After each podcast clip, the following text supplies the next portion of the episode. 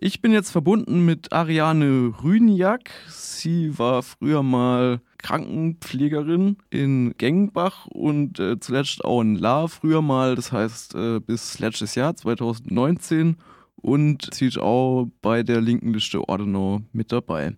Hallo Frau Rüniak. Hallo.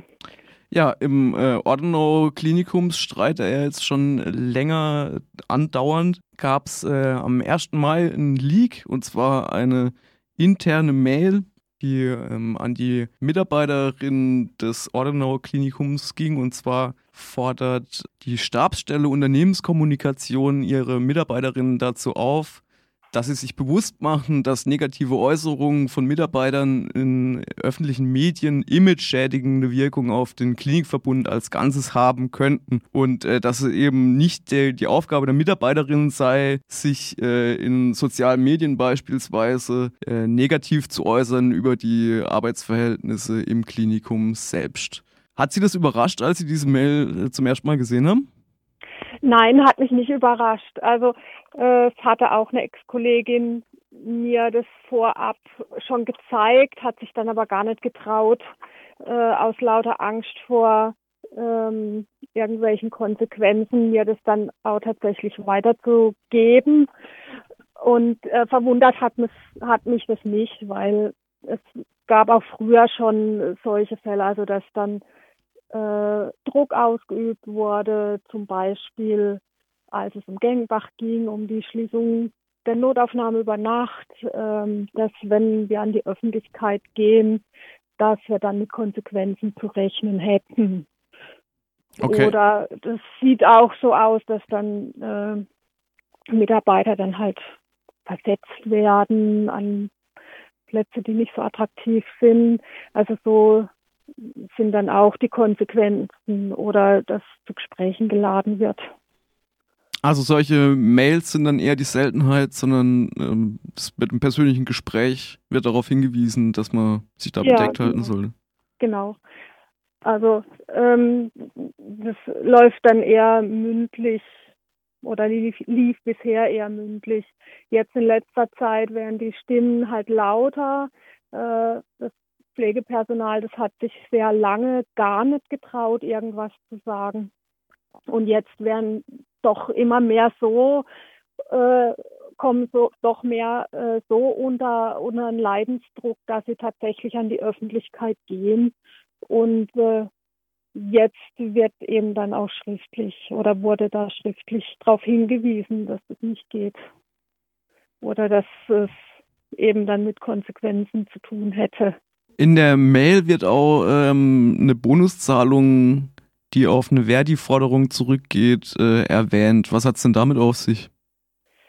Ähm, es wurde ja mit Verdi eine Bonuszahlung ausgehandelt von 1500 und das Ortenau Klinikum hat dann zuerst gesagt, äh, nö, äh, unsere Mitarbeiter, die bekommen schon Zuwendungen in Form von kostenlosem Mittagessen.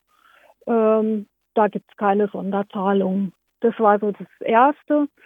Wobei diesem Mittagessen, wer kann das in Anspruch nehmen? Die Pflegekräfte von Station sicher nicht, weil. Und wir sprechen von Krankenhausessen. Genau, genau. Und äh, von daher, äh, die, die, denen das zugutekommt, das ist dann wieder nur die Verwaltung, die Bürozeiten haben und äh, die um zwölf dann halt in die Kantine können oder vielleicht noch ein paar Ärzten. Ansonsten kann um die Mittagszeit groß keiner in die Kantine.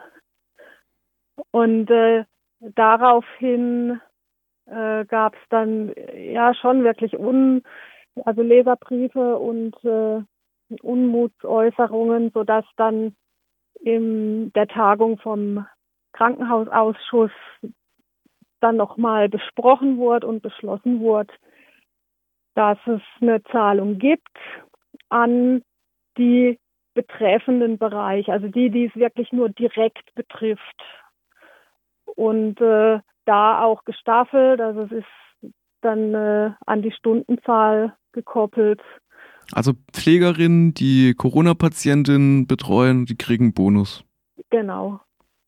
Und ähm, wie, wie hoch fällt er aus? Das sind äh, dreimal 500. Weil das sind eben nur die, die es konkret betrifft und die auch eine gewisse Stundenanzahl in dem Bereich gearbeitet haben. Also äh, die, die, ähm, die Stationen, die jetzt äh, zwar auch quasi betroffen sind, also die zum Beispiel einen Patient aufnehmen und da kommt erst im Nachhinein raus, das ist ein Corona-Patient und der wird dann verlegt auf eine Corona-Station, die haben da nichts davon, obwohl sie ja auch die ähm, Infektionsschutzmaßnahmen durchführen müssen, äh, die immer in der Ungewissheit sind, sind wir jetzt mit so einem Patienten in Kontakt. Ähm, also die betrifft es ja eigentlich auch, aber die haben nichts davon. Ja, und äh, also so wie ich mir das vorstelle, zwischen den einzelnen Stationen ähm, wird es ja auch, also wenn an der einen Stelle Leute fehlen, um Corona-Patientinnen zu betreuen, dann müssen die anderen ja auch mehr genau. arbeiten, genau. oder? Eigentlich kann man ja nicht so differenzieren. Nee, nee. Oder eben die, die den Bereich gewechselt haben, um dann mal schnell in Beatmung ein, also oberflächlich eingearbeitet zu werden, ähm, die da enorm viel leisten oder dann die Station, wo diese Leute ja dann auch fehlen, äh, die haben da nicht wirklich was davon mehr. Also ich möchte noch mal kurz aus der ähm, aus diesem aus diesem Rundbrief äh, an die Mitarbeiterin zitieren. Da wird nämlich auf eine Dienstanweisung vom 25. Januar 2011 äh, verwiesen und darin heißt es Zitat, die Presse- und Öffentlichkeitsarbeit sowie das Marketing haben dem Konzerngedanken Rechnung zu tragen. Sie unterstützen die Strategie des Ordenau Klinikums im Wettbewerb mit konkurrierenden Anbietern. Zitat Ende. Und da verbirgt sich ja eigentlich sogar noch viel mehr dahinter. Also die ganze Problematik mit ähm, privatisierten Kliniken und so, die ähm, spiegelt sich ja im Ordenau-Kreis besonders wieder. Ähm, warum glauben Sie denn, dass jetzt äh, die Klinikleitung bzw. die Stabsstelle Unternehmenskommunikation es für wichtig hält, da jetzt so eine Mail rumzuschreiben? Ja, weil die Stimmen eben immer lauter werden und halt immer mehr an die Öffentlichkeit gehen. Es gab eine, die hat ein Interview gegeben, äh, einem, Franzö äh, einem elsässischen, äh, entweder in einer Zeitung oder, oder Radio, das weiß ich jetzt nicht mehr genau, ähm, und eben auch über die sozialen Medien, also über Facebook, werden mittlerweile doch die Stimmen laut, dass es so einfach nicht tragbar ist. Also die Arbeitsbedingungen sind zu Lasten der Pflegenden und somit dann auch zu Lasten der Patienten.